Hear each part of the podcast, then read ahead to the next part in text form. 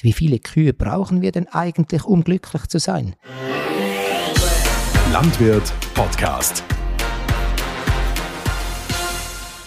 Grüß euch, schön, dass ihr eingeschaltet habt. Äh, wir sind heute in St. Pölten und führen ein Gespräch mit Jonas Edeker, unserem Rinderredakteur, und Christian Manser, dem Spezialisten, wenn es um Kuhsignale geht. Ja, Jonas, worum geht's heute und was erwartet die Hörer und Hörerinnen? Im Großen und Ganzen geht es eigentlich um das Thema Stallhaltung. Also der Christian Manser ist ja Experte darum zu verstehen, was tut der Kuh gut, wie schaut der Stall aus, wo sich Kühe drin wohlfühlen. Und da möchte ich einfach fragen, wo so die Trends hingehen, wie so ein Stall ausschauen kann, der für eine Kuh kuhfreundlich ist, ähm, was so Vorteile von verschiedenen ähm, Haltungsformen sind für Kühe. Ja, und darüber möchte ich ein bisschen sprechen mit ihm. Christian, vielleicht stellst du dir ganz, ganz kurz in ein, zwei Sätzen vor. Hallo zusammen. Ich bin Christian Manser. Ich bin seit gut zehn Jahren unterwegs als Kuhsignale-Trainer, beschäftige mich mit der Haltung von Milchkühen, Mutterkühen, Jungvieh und darf dabei viele Kurse und Vorträge durchführen und viele Beratungen machen, direkt in den Stellen auf den Höfen bei den Bauernfamilien, wenn es darum geht, die Stelle zu optimieren oder allenfalls zu erweitern oder neu zu bauen und das ist eine Aufgabe, die ganz viel Freude macht. Wie schaut so der typische Kuhstall in der Zukunft aus oder wo, wo geht so sozusagen der Trend hin? Wie wird sich das Ganze entwickeln, die Stallhaltung? Also wo werden wir irgendwo hinkommen? Äh, jetzt nicht nur ähm, in der Ebene, sondern vielleicht auch im Berggebiet, wo welche Haltungsformen werden, werden wir da in Zukunft haben? Ja, wenn man ein bisschen die Situation anschaut mit dem ganzen Gesellschaftsdruck, werden wir sicher in Zukunft tendenziell eher mehr im Bereich Laufstall unterwegs sein mit unseren Tieren. Und zwar äh, hat der Laufstall natürlich seine Vorteile im Bereich Arbeitseffizienz, im Bereich Tierwohl. Und äh, wir werden aber sicher in der Schweiz noch viele Jahre auch mit Anbindestellen sehr glücklich sein. Die Kombinationshaltung hat bei uns eine große Tradition und wir sind daran, diese Stelle laufend zu optimieren. Und wir sehen auch, dass wir auch in einem solchen Stall, wo die Kühe äh, regelmäßig Auslauf haben, also im Minimum jeden zweiten Tag rausgehen und im Sommer während der Vegetationszeit gehen sie täglich auf die Weide.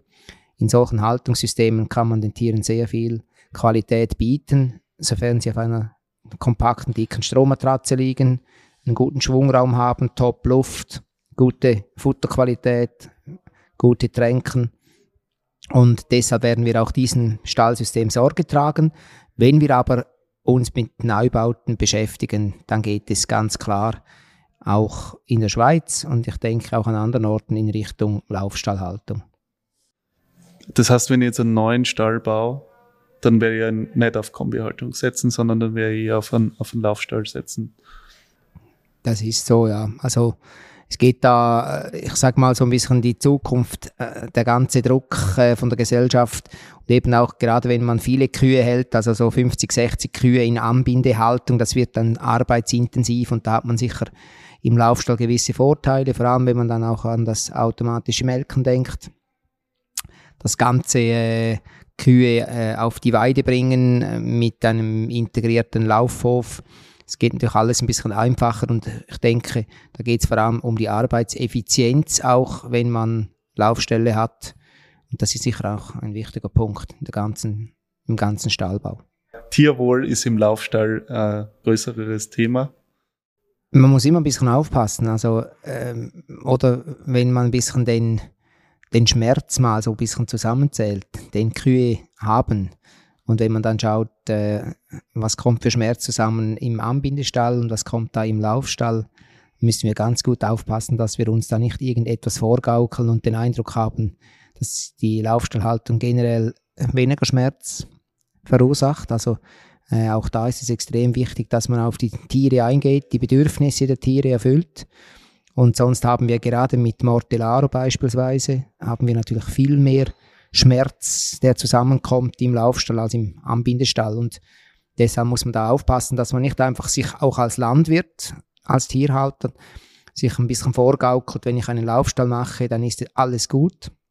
Und ich sehe da in vielen Laufstellen ein enormes Verbesserungspotenzial und man muss einfach ein bisschen äh, vorsichtig sein, auch selber als Tierhalter und sich nicht irgendwo äh, etwas einreden, dass im Laufstall plötzlich automatisch alles gut sein soll. Ja, das äh, bringt mich eh gleich eigentlich zum, zum Hauptthema. Du bist ja, du haltest ja Vorträge über Q-Signale. Ich glaube, dass das eigentlich das ist, wo es hingeht. Wir müssen unsere Tiere kennen im Endeffekt, oder? Das ist etwas ganz Wichtiges, dass man die Tiere beobachtet und ähm, stört mich immer so ein bisschen. Es gibt ganz viele verschiedene Tierwohlprogramme oder auch Tierwohlbeurteilungs- Apps oder Beurteilungsprogramme, wo man dann ein bisschen in den Stall reingeht und dann schaut man, ja, in diesem Stall gibt es so viele Punkte, in diesem Stall haben wir so viele Punkte und diese Punktesysteme, die, die bringen generell nichts. Der, der Kuh bringt es erst dann etwas, wenn man tatsächlich hingeht und die Schwachstellen auch ausmerzt, optimiert und das ist der, der Fokus meiner Arbeit. Hingehen, genau hinschauen, was erzählen uns die Kühe. Also ich sage jetzt mal, ähm, wir haben lahme Kühe, wir haben Kühe mit Verletzungen, sei es an den Gelenken, seien es äh, gebrochene Rippen oder ge gebrochene Dornfortsätze im Rücken aufgrund von falschen, unangepassten Stalleinrichtungen. Und wenn man solche Sachen sieht, dann kann man nicht einfach sagen, ja, jetzt gibt es halt nur neun Punkte statt zehn, weil die haben noch gebrochene Rippen, weil das hilft den Kühen letztendlich überhaupt nicht. Es geht dann immer darum, die Sachen kritisch zu hinterfragen, ist das jetzt ein gutes Zeichen oder ist es eben ein kritisches Q-Signal? Und dann kommt die Hauptarbeit, dann geht es darum, die Stelle zu optimieren. Und da liegt mein Hauptaugenmerk, dass man eben die Fehler ausmerzt, dass man da die Stelle optimiert, egal ob Laufstall oder Anbindestall, weil es hilft den Tieren erst dann, wenn man auch etwas tut und etwas verbessert. Werbung ja, an der Stelle möchte ich mich kurz bei allen Hörerinnen und Hörern bedanken und darauf hinweisen, dass unsere Berichterstattung nur durch Abonnenten unserer Fachzeitschriften möglich ist. Damit wir noch länger solche Projekte wie den Podcast oder den YouTube-Kanal fortführen können, brauchen wir also eure Unterstützung. Alle Infos zu unseren Fachzeitungen und zu den Abos und Bestellmöglichkeiten findet ihr unter www.landwirt-media.com. Weiter geht's. Ja, wo wir bei dem Thema Anbindestall sind, da hätte ich gerne wissen, was sind so aus Ihrer Sicht Vorteile? Was kann der Anbindestall gut? Wo hat er seine Vorteile? Weil für viele Leute ist das jetzt eigentlich durch die letzten Jahre eher schlecht behaftet, aber der Anbindestall hat durchaus auch Vorteile gegenüber dem Laufstall. Und was kann der, Lau äh, der Anbindestall relativ gut im Vergleich zum Laufstall? Also wir müssen ja immer ein bisschen aufpassen, was wir den Konsumenten vorgaukeln. Wir gaukeln den Konsumenten ja auch vor, dass zum Beispiel ein Auslauf, Laufhof, dass das generell etwas Gutes ist, wenn man ehrlich ist. Kühe, die wollen keine Laufhöfe. Kühe wollen gute Ställe. Und man gaukelt den Landwirten und den Konsumenten vor, ja, wenn Kühe einen Laufhof haben, ist alles gut. Dabei weiß man, je mehr die Kühe im Laufhof sind, umso kritischer sind ihre Rückmeldungen zum Stall. Und im Anbindestall haben wir eben auch äh, Punkte, wo man sagen muss, ja, so, so krass ist es eigentlich gar nicht. Wir haben wie im Laufstall, auch im Anbindehaltung, leider negative Beispiele, schlechte Haltung ähm, äh, auf äh, Beton- oder Gummiläger, wo die Kühe dann wirklich nicht so gut aussehen oder gar nie rauskommen. Und das gibt dann ein Bild, das, das man so nicht haben will, ist ganz klar. Aber wenn man dann ein, von einem guten Anbindestall redet, und das können ähm, 200, 300-jährige Anbindeställe sein, wenn die optimiert sind mit versenkter Strommatratze, also 30 cm kompakte Matratze, vorne äh, kein Bugholz, kein äh, Rand, der die Kühe beim Aufstehen einschränkt, dann haben wir da ganz viele Vorteile. Und gerade die schwachen Kühe, die haben im Anbindestall generell Vollpension. Und wenn man irgendwo in den Urlaub geht, dann ist Vollpension eben etwas Gutes. Das heißt, man muss sich da nicht immer Gedanken machen, wo soll ich jetzt hin zum Essen heute, äh, wo habe ich noch einen freien Sitzplatz, sondern man weiß, da wo ich bin, da kommt das Futter, da geht die Milch weg, da habe ich immer Wasser, ich teile mir eine Tränke mit einer anderen Kuh und nicht mit 10 oder 15 anderen Kühen. Und schwache Kühe, junge Kühe oder auch mal ältere, lahme Kühe, die, die haben äh, ein geschütztes Umfeld im Anbindestall und sind von daher äh, sehr gut aufgehoben. Wir haben auch äh, Auswertungen zu Abgängen, Tierabgängen. Wir verlieren viel mehr Kühe. Also es ist etwa im Verhältnis 4 zu 1. Im Laufstall verlieren wir deutlich mehr Kühe, die ausrutschen, stürzen und dann äh, zur Notschlachtung kommen oder eingeschläfert werden müssen. In Anbindehaltung haben wir deutlich weniger Tierabgänge ähm, wegen Unfällen. Und das muss man einfach alles auch ein bisschen sehen. Und dann kommt natürlich hinzu, ein Vorteil, der vielleicht auch äh, nicht zu unterschätzen ist, ist die ganze Ammoniakproblematik. Und dann kommt es natürlich hinzu, wir bauen, verbauen viel weniger Fläche. Im Berggebiet hat Kombinationshaltung auch daher äh, eine große Bedeutung. Wir können auf weniger Fläche trotzdem viel bieten. Und das ist sicher auch nicht zu unterschätzen bezüglich Landverbrauch und auch Baukosten. Mhm. Also kann man sagen, dass der Anbindestall eigentlich für die Umwelt und fürs Klima der bessere der beiden Stallsysteme ist. Ja, sofern, sofern man es schafft, die Tiere auch lange gesund zu halten. Das heißt, wenn ich im Anbindehaltung viele Tierabgänge habe, dann ist natürlich der ökologische Effekt nicht mehr so stark, weil dann verlieren wir zu viel Tiere, wir haben mehr Remontierung und wir wollen mit alten Kühen arbeiten. Und das sieht man bei uns.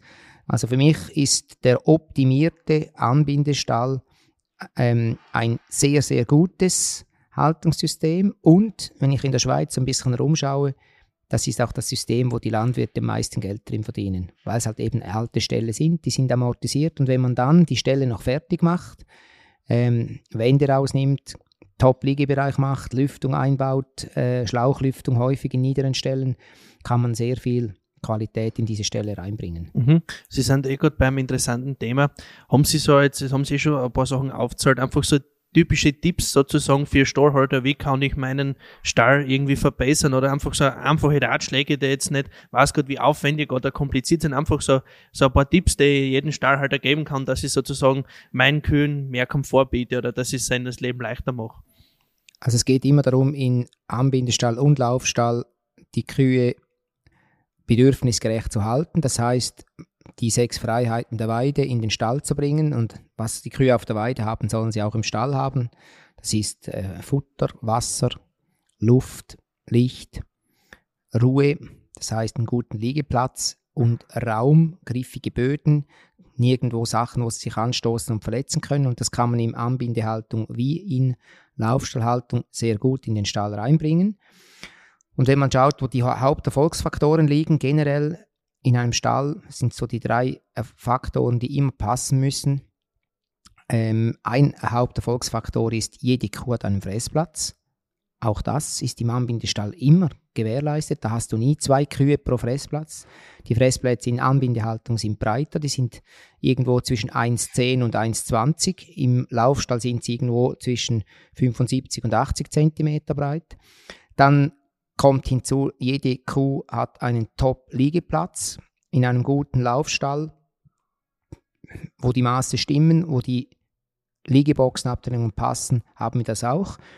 Ähm, Im Anbindehaltung mit Strommatratze haben wir es auch. Und dann kommt der dritte Haupterfolgsfaktor dazu, das ist die stressfreie Abkalbelinie, die man sowohl im Laufstall wie auch in Anbindehaltung sehr gut machen kann. Und darauf setze ich. Und wenn man dann so schaut, in den meisten Stellen, das ganz einfach ist immer alle Fenster weg, dann kommt mal gute Luft, dann die Tränken optimieren, so dass mindestens 12 bis 15 Liter Wasser pro Minute läuft auch in diesen Tränkebecken. Da liegt viel Gesundheit und auch viel Milch immer drin in Anbindehaltung.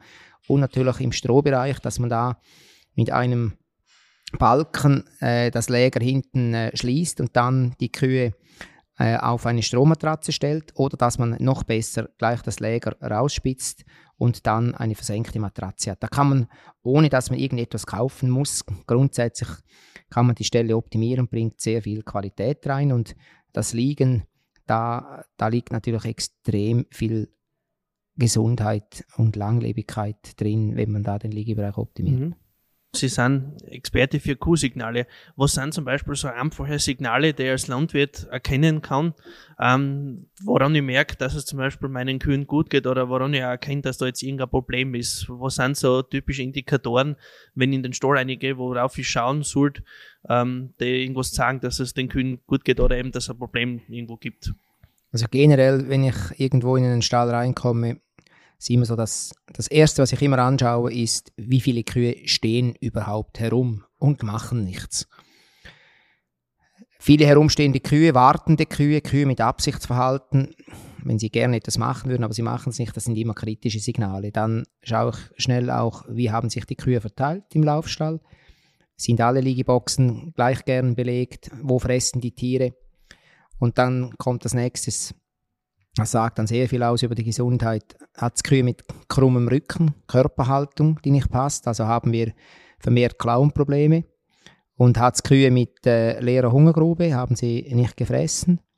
Das sind auch solche Sachen, die man dann anschaut. Etwas, was mir auch ganz wichtig ist, sind immer Verletzungen.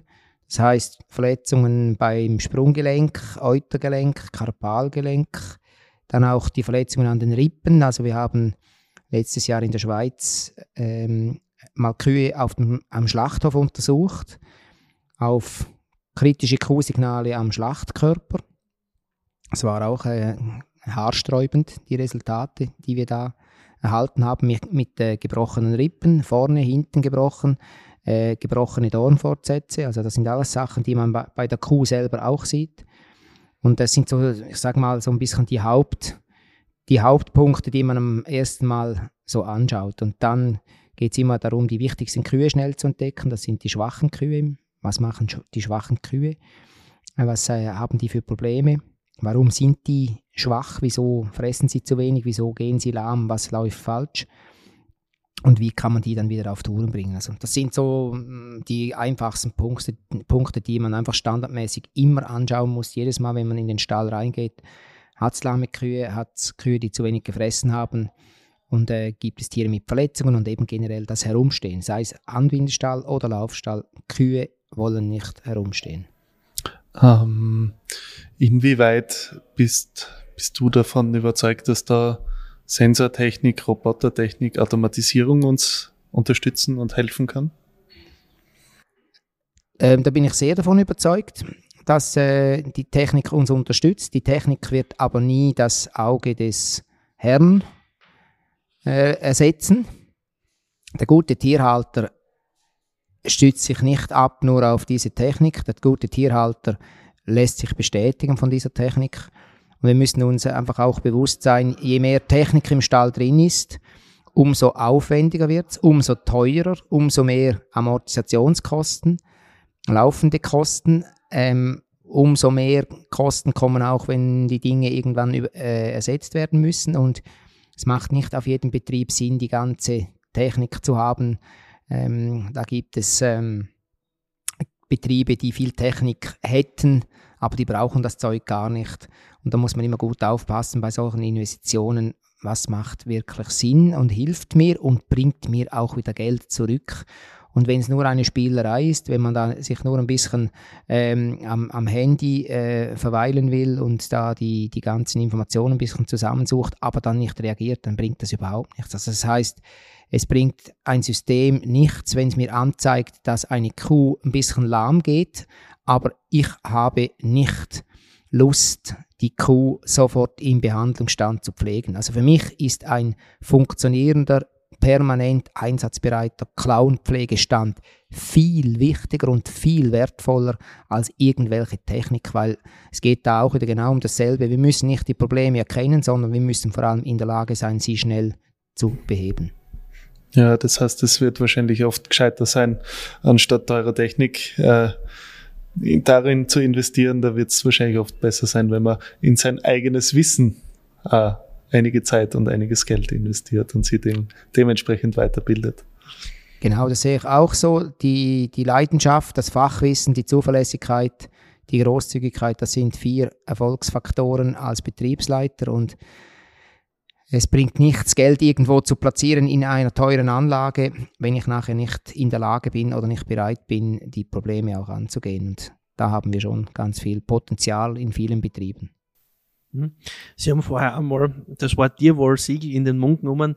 Ähm, inwiefern glauben Sie, dass die Tierwohl-Siegel auch das wirkliche Tierwohl von Tieren erfasst oder ähm, was kann man dem Konsumenten äh, mitgeben? Sind, also halten die dann auch das, was, ich, was so ein Tierwohl-Siegel verspricht?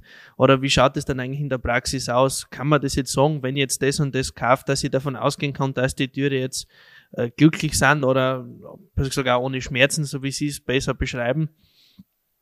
Hm, ja, da bin ich immer ein bisschen skeptisch. Man kann das nicht einfach eins zu eins so sagen. Also zum Beispiel ist auch für mich ähm, Bio. Bio ist in der Schweiz ein ganz starkes Label. Also wenn man irgendwo sagt, das ist jetzt ein Bioprodukt, Biomilch, Bio-Eier, dann haben die Konsumenten automatisch extrem großes Vertrauen. Oder wenn ich mal als Kuh auf die Welt komme, dann wäre ich lieber keine Bio-Kuh. Also es ist nicht so, dass die, dass die Biotiere äh, wirklich äh, äh, irgendwie viel glücklicher sind. Also ich sehe viele Biokühe, die die wären in der Lage, mehr zu leisten, bekommen aber nicht das Futter, das sie brauchen würden.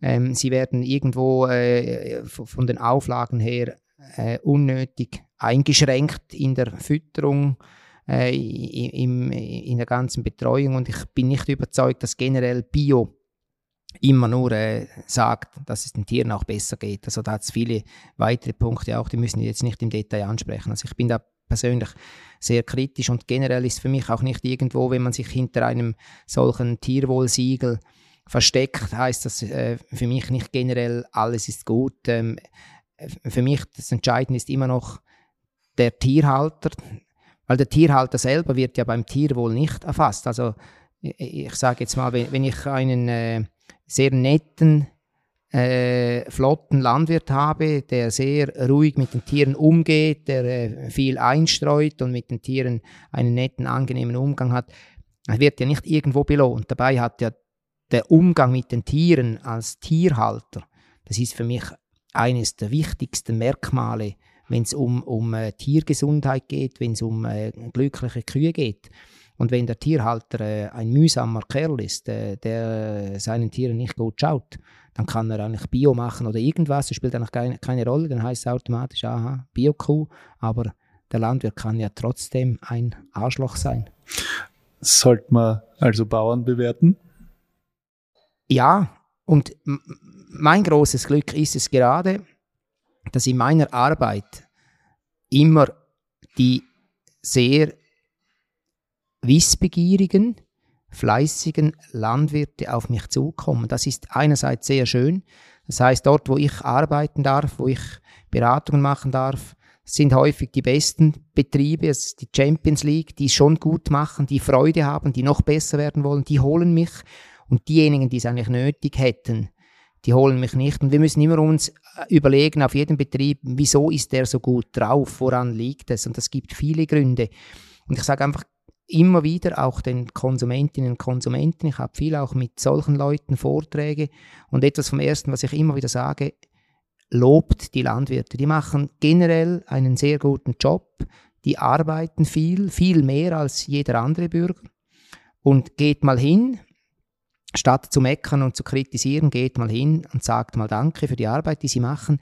Und wenn du einen Landwirt lobst und es geht ihm gut und er fühlt Wertschätzung, er fühlt Dankbarkeit und Respekt für seine Arbeit, dann ist er auch ganz anders drauf beim Arbeiten. Dann wird das ganz sicher auch im Stall Spuren hinterlassen. Das heißt, jeder Konsument kann selber ganz direkt Einfluss nehmen auf Tiergesundheit, auf Tierwohl, indem dass er respektvoll umgeht mit den Tierhaltern, diese auch mal lobt, wenn es die Gelegenheit bietet, ihnen auch mal Danke sagt für die Pflege der Landschaft, für die, die schönen äh, äh, Gebiete, die wir da äh, bewandern und bebiken dürfen. Und wenn es dem Landwirt gut geht, geht es auch den Kühen ganz sicher besser. Ja, wo wir auch beim Thema Stallhaltung sind, da, da fällt mir natürlich auch immer ein Gedanke ein, der, der Trend geht schon dahin, dass die Ställe eigentlich größer werden, mehr Tiere pro Betrieb sind. Sehen Sie das jetzt eher positiv oder schlecht oder wo, wo sehen Sie Gefahren bzw. Vorteile davon, dass sozusagen Betriebe größer werden? Weil das ist ein Trend und der ist halt ja, spürbar und der wird sich in Zukunft anhalten. Äh, wie schätzen Sie da die Situation ein? wenn ich auf Betrieben unterwegs bin, ist es ja meistens so, ich glaube, ich habe jetzt in den letzten zehn Jahren einen Betrieb gehabt, der den Bestand verkleinert hat, also stark reduziert, von etwa 240 auf 180 Kühe in der Schweiz war das einer. Normalerweise geht es immer in die andere Richtung. Und eine Frage, die ich praktisch jedes Mal stelle, wenn es darum geht, die Betriebe zu vergrößern, ist, wie viele Kühe brauchst du, um glücklich zu sein? Und da bin ich immer hartnäckig, da möchte ich immer eine Zahl hören. Und das ist gut, wenn man sich das als Landwirt selber auch mal überlegt. Wie viele Kühe brauchen wir denn eigentlich, um glücklich zu sein? Ein deutscher Landwirt hat mir mal gesagt, so wenig wie möglich. Einer hat mir mal gesagt, ja, überhaupt keine. Im Moment läuft es bei mir so schlecht. Ich wäre, glaube glücklicher ohne Kühe. Aber ich sage den Landwirten, ich sage meinen Schülern immer und, und auch das täglich, immer wenn ich in Kontakt bin, besser werden und dann eventuell größer. Und in der Größe liegt überhaupt kein Heil, solange man nicht absolut top ist. Ich sehe so eine Größe, Familienbetriebsgröße mit 50, 60 Kühen jetzt in der Schweiz, wo wir den Futterbau auch selber machen, mit einem gut eingerichteten Laufstall, kann das funktionieren. Wir müssen aber extrem aufpassen und uns nicht vorgaukeln, dass wir dann doppelt so glücklich sind mit 120 Kühen. Das ist überhaupt nicht der Fall. Vor allem geht es immer auch darum, man wächst nie parallel. Das heißt, es gibt mehr Land und man muss immer wissen, jeder Quadratmeter Land, den man zusätzlich pachtet, der ist noch ein bisschen weiter weg. Land Arbeiten braucht Maschinen, größere Traktoren, größere Maschinen, mehr Tiere und alles wächst so schön versetzt und irgendwann kommt dann die Arbeitsfalle, wo es dann nicht mehr weitergeht und dann kommt das große Problem mit Arbeitskräften. Die guten Arbeitskräfte, die fehlen uns je länger, je mehr, auch in der Landwirtschaft. Die werden abgesogen vom Gewerbe, die bezahlen bessere Löhne und die guten Leute, die fehlen uns.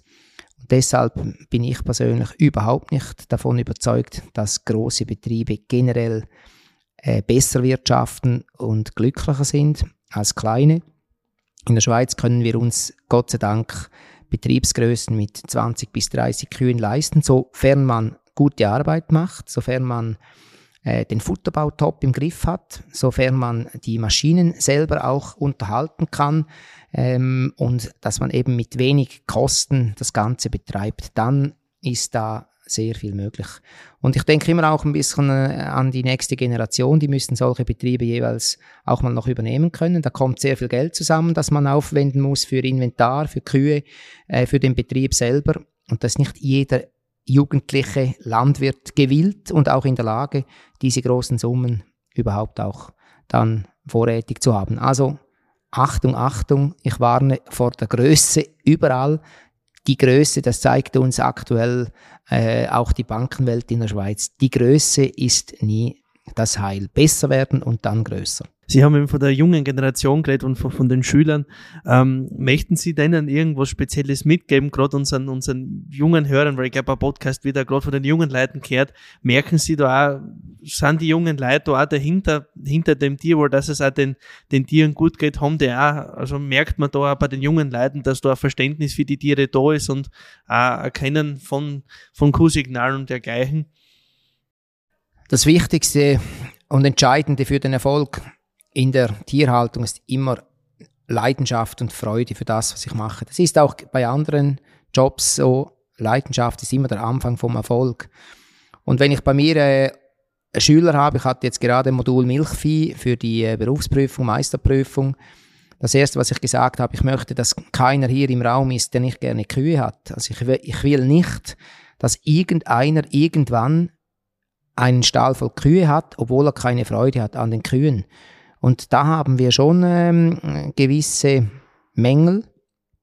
Ähm, in der Schweiz ist es so, dass äh, der, der Junior einer der Familie übernimmt, übernimmt den Betrieb häufig.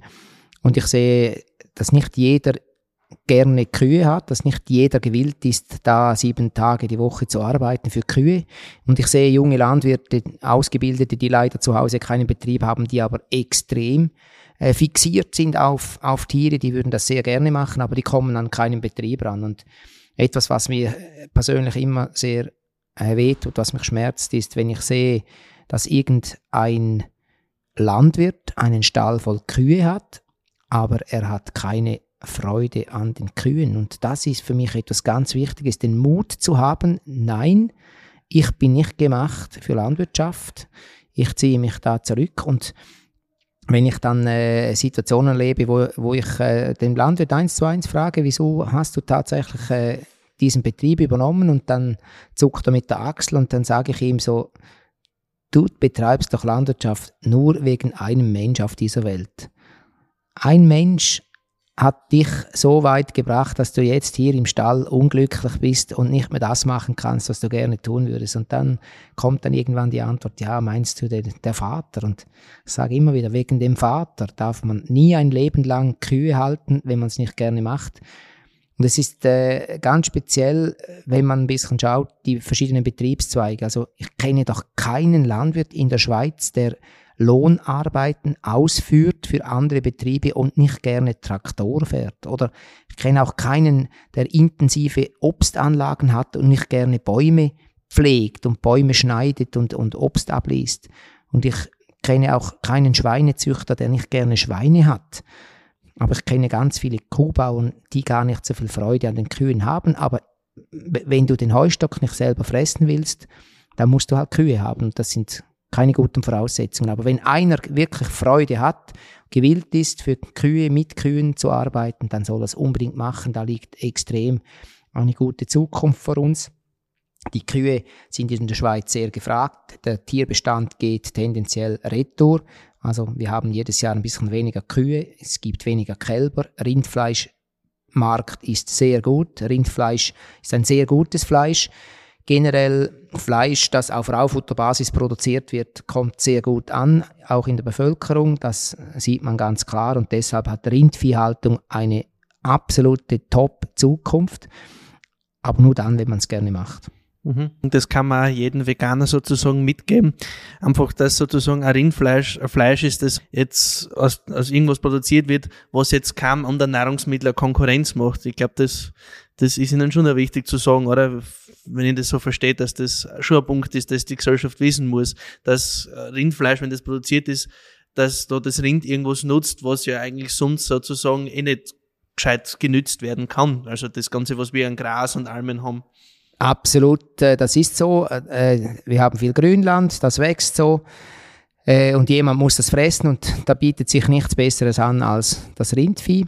Und generell Veganer und Vegetarier, die machen mir überhaupt keine Sorge. Also ich bin froh, haben wir Veganer und Vegetarier, weil sonst wird das Fleisch knapp. Und wenn man sich das antun will mit vegan Leben, das ist eine aufwendige Lebensform. Und wenn das so lustig wäre und so angenehm, dann würden das mehr machen. Aber es ist eigentlich keine, keine wahnsinnig attraktive Essgewohnheit und Lebensform. Deshalb, ich habe überhaupt keine Angst vor Veganern. Äh, Im Gegenteil, ich bin froh, wenn es Leute hat, die auf Pflanzenbau setzen.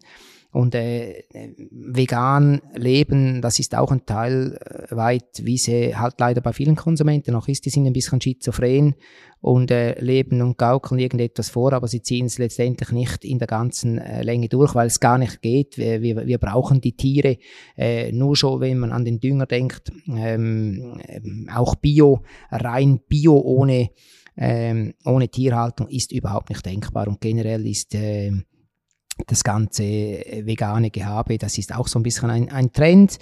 Ähm, da macht man eine Weile mit und in der Schweiz sind rund 6% der Konsumenten leben vegan oder vegetarisch und äh, die machen uns, uns überhaupt keine Probleme.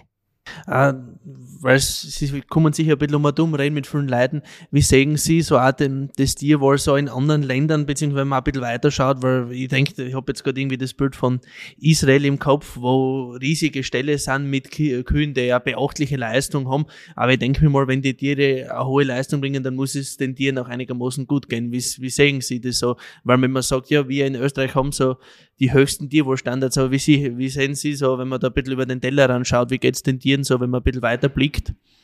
Also generell ist es nicht so, dass es auf den kleinen Betrieben den Tieren besser geht als auf den großen oder umgekehrt. Also das hat mit der Größe für mich generell nichts zu tun. Ich sehe ganz große Betriebe auf der Welt, also da, da wo es tausend und mehr Kühe hat, wenn man da professionell arbeitet und eben auch auf die Tiere eingeht und die Situation optimiert, die Stelle optimiert, da kann man ganz viel Qualität reinbringen. Ähm, es ist aber schon so, dass man einfach generell überall schnell betriebsblind wird. Man gewöhnt sich an schlechte Bilder, man gewöhnt sich an lahme Kühe, man gewöhnt sich an Kühe mit Schwellungen. Und äh, ich würde das jetzt gar nicht allzu fest irgendwie abhängig machen von, von Ländern. Es ist, es ist überall so. Also wir haben auch in der Schweiz ähm, Betriebe, die mir gar keine Freude machen, ähm, weil es einfach nicht, äh, es ist dem Landwirt nicht bewusst, äh, was da zum Teil für ein Elend abgeht. Und ähm, wenn ich da schaue, äh, ich habe in Neapel einen großen Wasserbüffelbetrieb, den ich betreue. Äh, der Betrieb selber der produziert Bio-Büffelmozzarella. Da läuft es recht gut. Aber wenn man dann beim Nachbau wieder reinschaut, da sieht es wieder ein bisschen anders aus. Und äh, ich habe in, in Dresden Betriebe mit über 1000 Kühen. Ähm, auch da, äh, wenn man ein bisschen herumschaut, gibt es ähm, gute Beispiele, es gibt schlechte Beispiele und äh, irgendwo fällt oder steht und fällt einfach immer wieder mit dem Verantwortlichen für die Tierhaltung. Wenn, wenn der will, dann kann er extrem viel erreichen. Und Erfolg in der Tierhaltung, das sind eben auch letztendlich drei Buchstaben, die den Erfolg bringen. Und äh, das ist nicht abhängig vom Land, sondern abhängig vom Tierhalter. Und da gibt's überall gute und weniger geeignete. Also es gibt keine schlechten Tierhalter, die sind einfach dann am falschen Ort und die, die sollten einen anderen Job machen und nicht Kühe melken, sondern Traktor fahren oder sonst irgendwas. Dann wären die glücklicher und die Kühe wären eben auch viel glücklicher. Was macht für die eine glückliche Kuh aus? Eine glückliche Kuh ist generell immer eine Kuh, die genug Futter bekommt, die genug schnell Wasser trinken kann, die gute frische Luft hat, Temperaturbereich 0 bis 10 Grad. Eine Kuh, die keinen Schmerzen hat, die keinen Stress hat, also die nicht lahm geht, mit der man einen ruhigen Umgang macht. Ähm, das ist schon mal etwas ganz, ganz Wichtiges. Und dann haben wir schon mal einen guten Start ähm, für eine glückliche, gesunde Kuh. Und was macht einen glücklichen Bauern aus? Ja, immer wenn es den Kühen gut geht. Glückliche Kühe machen glückliche Bauern. Wenn es rund läuft im Stall, dann geht es den Bauernfamilien gut. Und wenn die Bauern glücklich sind, dann ist auch der Berater sehr glücklich. Also, in diesem Sinne wünschen wir euch, liebe Hörer und Hörerinnen, eine glückliche Zeit, glückliche Tiere und wir freuen uns, wenn ihr das nächste Mal wieder einschaltet. Bis dahin gilt wie immer, wenn ihr Fragen oder Themenwünsche bzw. andere Ideen habt, schreibt uns eine kurze Nachricht. Alle Infos findet ihr in den Show Notes oder unter www.landwirt-media.com. Bis bald.